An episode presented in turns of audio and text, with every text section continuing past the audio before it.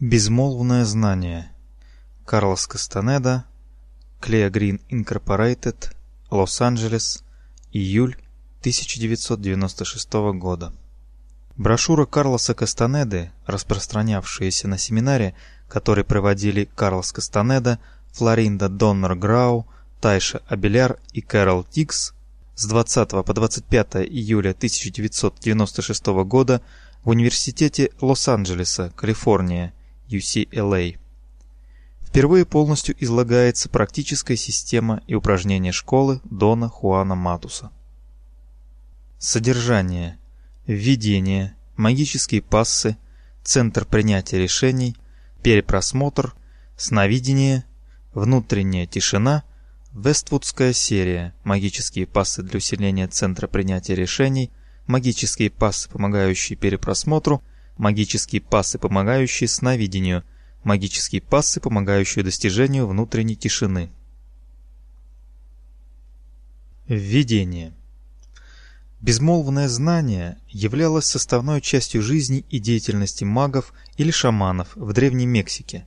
Согласно Дону Хуану Матусу, магу-учителю, познакомившему меня с миром, познаваемым магами – Безмолвное знание было тем заветным конечным результатом, на достижение которого они направляли все свои действия и мысли.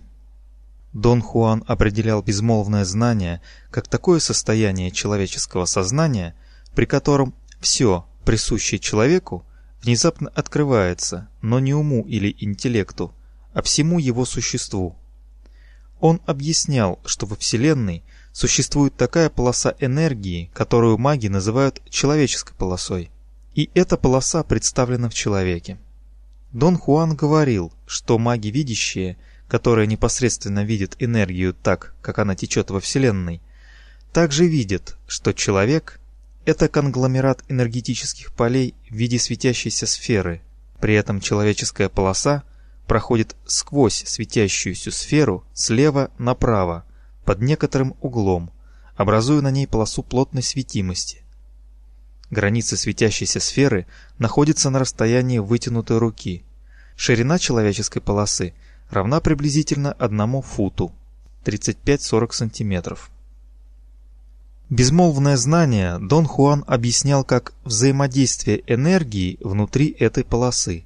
Взаимодействие, которая мгновенно открывается тому магу, который достиг внутренней тишины. Дон Хуан говорил, что обычный человек имеет намеки о таком взаимодействии энергий. Человек интуитивно догадывается об этом и пытается делать выводы о том, как это происходит и что из этого выйдет. Маг же получает всю полноту этого взаимодействия внезапно и подобно взрыву, всегда, когда это потребуется. Дон Хуан уверял меня, что прелюдией к безмолвному знанию является такое состояние восприятия человека, которое маги назвали внутренней тишиной, состояние, свободное от внутреннего диалога и даже от мыслей. Однако, как Дон Хуан не старался мне втолковать, что такое безмолвное знание, сколь ни были просты и доходчивы его определения, они оставались для меня туманными, таинственными и малопонятными. Видя это, Дон Хуан в дальнейшем постарался говорить со мной еще более простым языком и даже привел несколько примеров безмолвного знания. Одно из них, которое сам Дон Хуан назвал «читателями бесконечности», мне наиболее запомнился. Термин «читатель бесконечности» может показаться метафорой.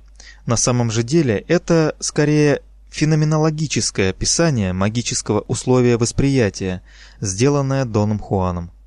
Он говорил мне, что это магическое условие согласовывается с целями и ожиданиями современного человека. Человек 21 века имеет особую склонность к чтению.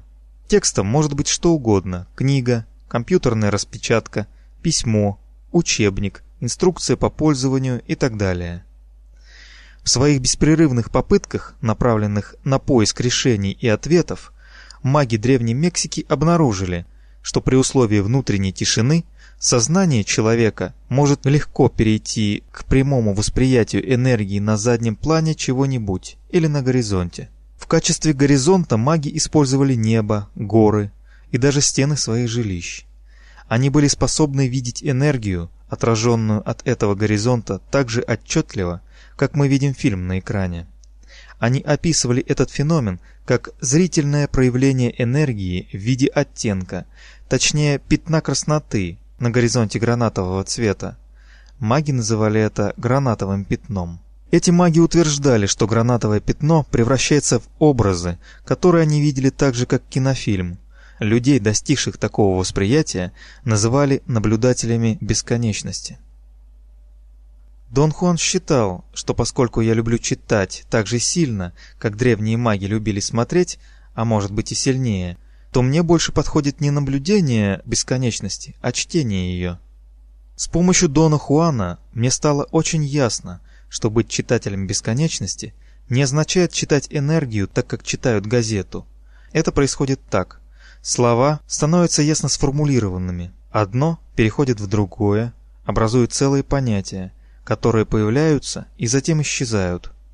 Искусство мага состоит в том, чтобы иметь доблесть собрать и сохранить слова до того, как они канут в забвение, заменяясь новыми словами и понятиями, никогда не кончающегося потока сознания. Также Дон Хуан объяснял, что древние мексиканские маги, основоположники той магической линии, представителем которой был он сам, могли достигать безмолвного знания после того, как входили в его матрицу, внутреннюю тишину. Мой учитель говорил, что для магов внутренняя тишина была вершиной, имеющей столь большое значение, что они считали необходимость достижения ее главным условием магии. Дон Хуан так горячо и убедительно говорил о безмолвном знании, что заразил меня желанием достичь его. Я буквально жаждал войти в состояние безмолвного знания и был готов приступить к экспериментам немедленно. Мне казалось, что я не имею права терять ни секунды. Я попросил Дона Хуана в двух словах рассказать мне о необходимых процедурах, но он только рассмеялся. Отважиться войти в мир магов совсем не то, что сесть за руль автомобиля. Для того, чтобы водить машину, тебе необходимо всего лишь прочитать инструкции и правила, но чтобы войти во внутреннюю тишину, ты должен намереваться делать это. Ну как же я должен намереваться сделать это, настаивал я. Как намереваться? Только намереваясь. Человеку наших дней невероятно трудно представить себе, что можно добиться чего-то без каких-либо процедур.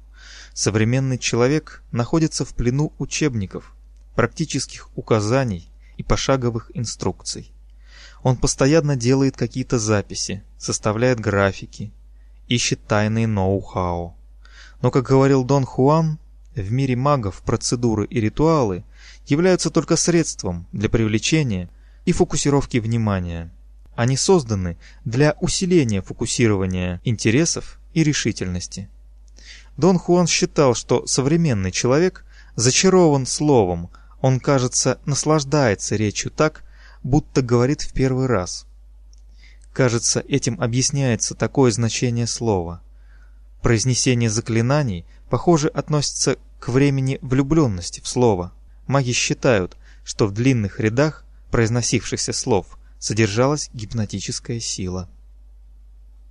Маги, благодаря силе своих практик и своим целям, опровергают силу слова. Они сами называют себя навигаторами в море неизвестного. Для них навигация вполне реальное действие, означающее переход из одного мира в другой, во время которого не теряются ни трезвость, ни силы. Для того, чтобы совершить такой трюк навигации, не нужны никакие процедуры, упражнения и последовательные шаги. Только одно абстрактное действие определяет все – акт усилия нашей связи с силой, пронизывающей всю Вселенную, которую маги называют намерением. Поскольку мы живы и наше сознание работает, мы уже прочно связаны с намерением.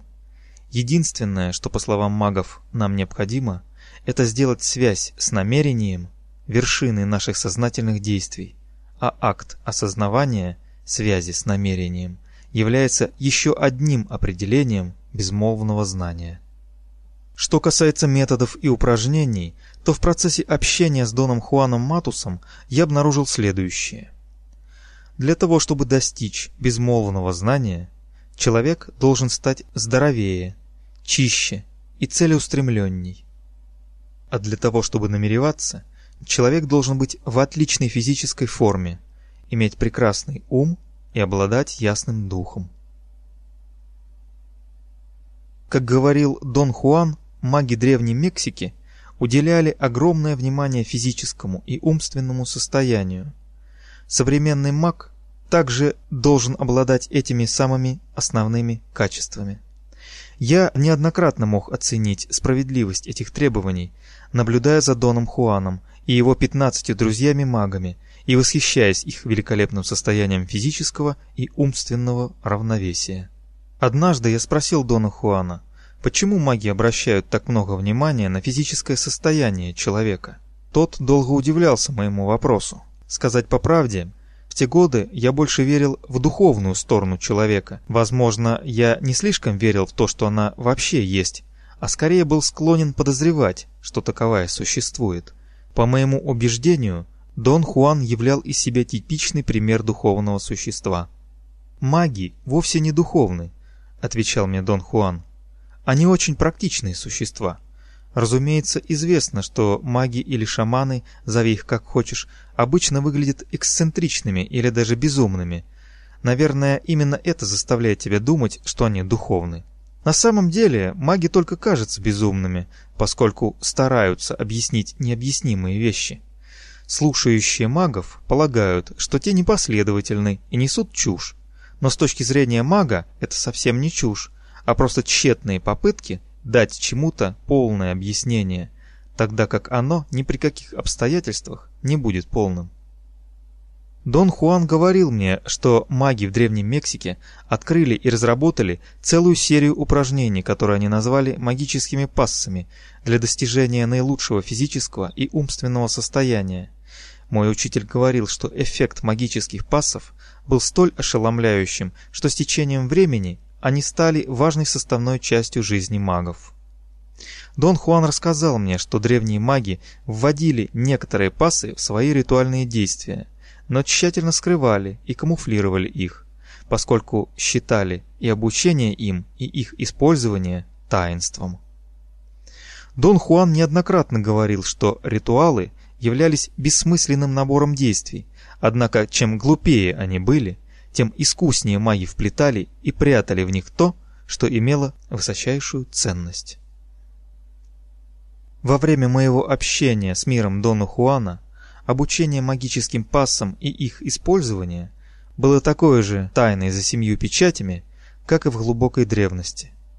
Правда, это уже не сопровождалось ритуальными действиями. Дон Хуан говорил, что ритуалы уже не пользуются успехом ввиду своей ненужности, а современные маги больше интересуются конечным результатом и действенностью. Однако он запретил мне говорить о магических пассах с кем-либо из его учеников, да и вообще с кем-либо из непосвященных. Свое требование он объяснял тем, что заниматься ими нужно крайне осторожно, иначе они могут оказать нежелательный эффект. Изучать и пользоваться ими может лишь тот, кто серьезно вступил на путь воина. Вместе со мной Дон Хуан обучил большому числу магических пассов и трех других своих учеников – Тайшу Абеляр, Флоринду Дон Нарграу и Карел Тикс. Но кроме обилия знаний, Дон Хуан оставил нам уверенность в том, что мы – последние в его магической линии. Это породило задачу найти новые пути для распространения знаний, накопленных в его линии. Я должен прояснить очень важную вещь. Дон Хуан Матус никогда не был заинтересован в широком обучении своим знаниям. Он был заинтересован в продолжении своей магической линии. Мы, четверо его учеников, были своего рода средством продолжения. Сам дух, говорил Дон Хуан, выбрал нас и привел к нему, сделав таким образом продолжателями его линии. Поэтому он взял на себя титанический труд передавать нам все, что он знал о магии и о развитии своей линии. Обучая меня, он нашел, что моя энергетическая конфигурация кардинально отличается от его собственной, что могло означать только одно – конец его линии. Я часто говорил Дону Хуану, что каковы бы ни были невидимые различия между нами, сама эта идея мне ненавистна. Его аргументов я не понимал – но твердо знал одно – у меня нет никакого желания нести на себя груз ответственности последнего представителя магической линии Дона Хуана. Хотя и кажется, что маги ничего не делают, кроме как принимают решения, на самом деле они не решают, объяснил Дон Хуан. Они только видят результаты. Я ничего не делал для того, чтобы выбрать тебя, и не старался, чтобы ты стал таким, каков ты есть. Стало быть, поскольку я не выбирал того, кому передам свои знания, я просто принял человека, посланного мне духом. Этим человеком оказался ты, но энергетически ты способен только к окончанию линии. Ты не можешь ее продолжить. Он говорил, что окончание его линии не имеет ничего общего ни с ним, ни с его усилиями, ни с провалом или успехом его как мага, идущего полной свободы. Он понимал, что окончание его линии является выбором за пределами человеческого уровня, сделанным не какими-то существами, а безличными силами Вселенной. Все мы, четверо его учеников, я и три женщины, приняли то, что Дон Хуан называл нашей судьбой. Но приняв ее, мы лицом к лицу столкнулись с тем, что он называл закрытием за собой двери. Иными словами, мы взваливали на себя ответственность распорядиться полученными от Дона Хуана знаниями по своему усмотрению, и каковы бы ни были наши решения, неукоснительно выполнить его. Прежде всего мы задали себе решающий вопрос, что делать с магическими пассами, составной частью знаний Дона Хуана – пропитанный прагматизмом и имеющий строго прикладное применение. Мы приняли единогласное решение учить им всех и каждого, кто только захочет. Желание снять с магических пассов ореол тайны, рассекретить то, что тысячелетиями оставалось недосягаемым, диктовалось прежде всего нашей абсолютной убежденностью в том, что мы являемся последними представителями линии Дона Хуана. Для нас стало невероятным унести с собой секреты, которые нам не принадлежат. Скрывать магические пассы в тайне не было нашим решением. Нашим решением было покончить с этим. Более того, мы попытались создать своего рода сплав из четырех видов упражнений, поскольку обучались мы отдельно друг от друга. Наше обучение строилось исходя из физического и умственного состояния каждого из нас, так что мы имели несколько видов упражнений. Мы стремились создать такие упражнения, которые подходили бы всем.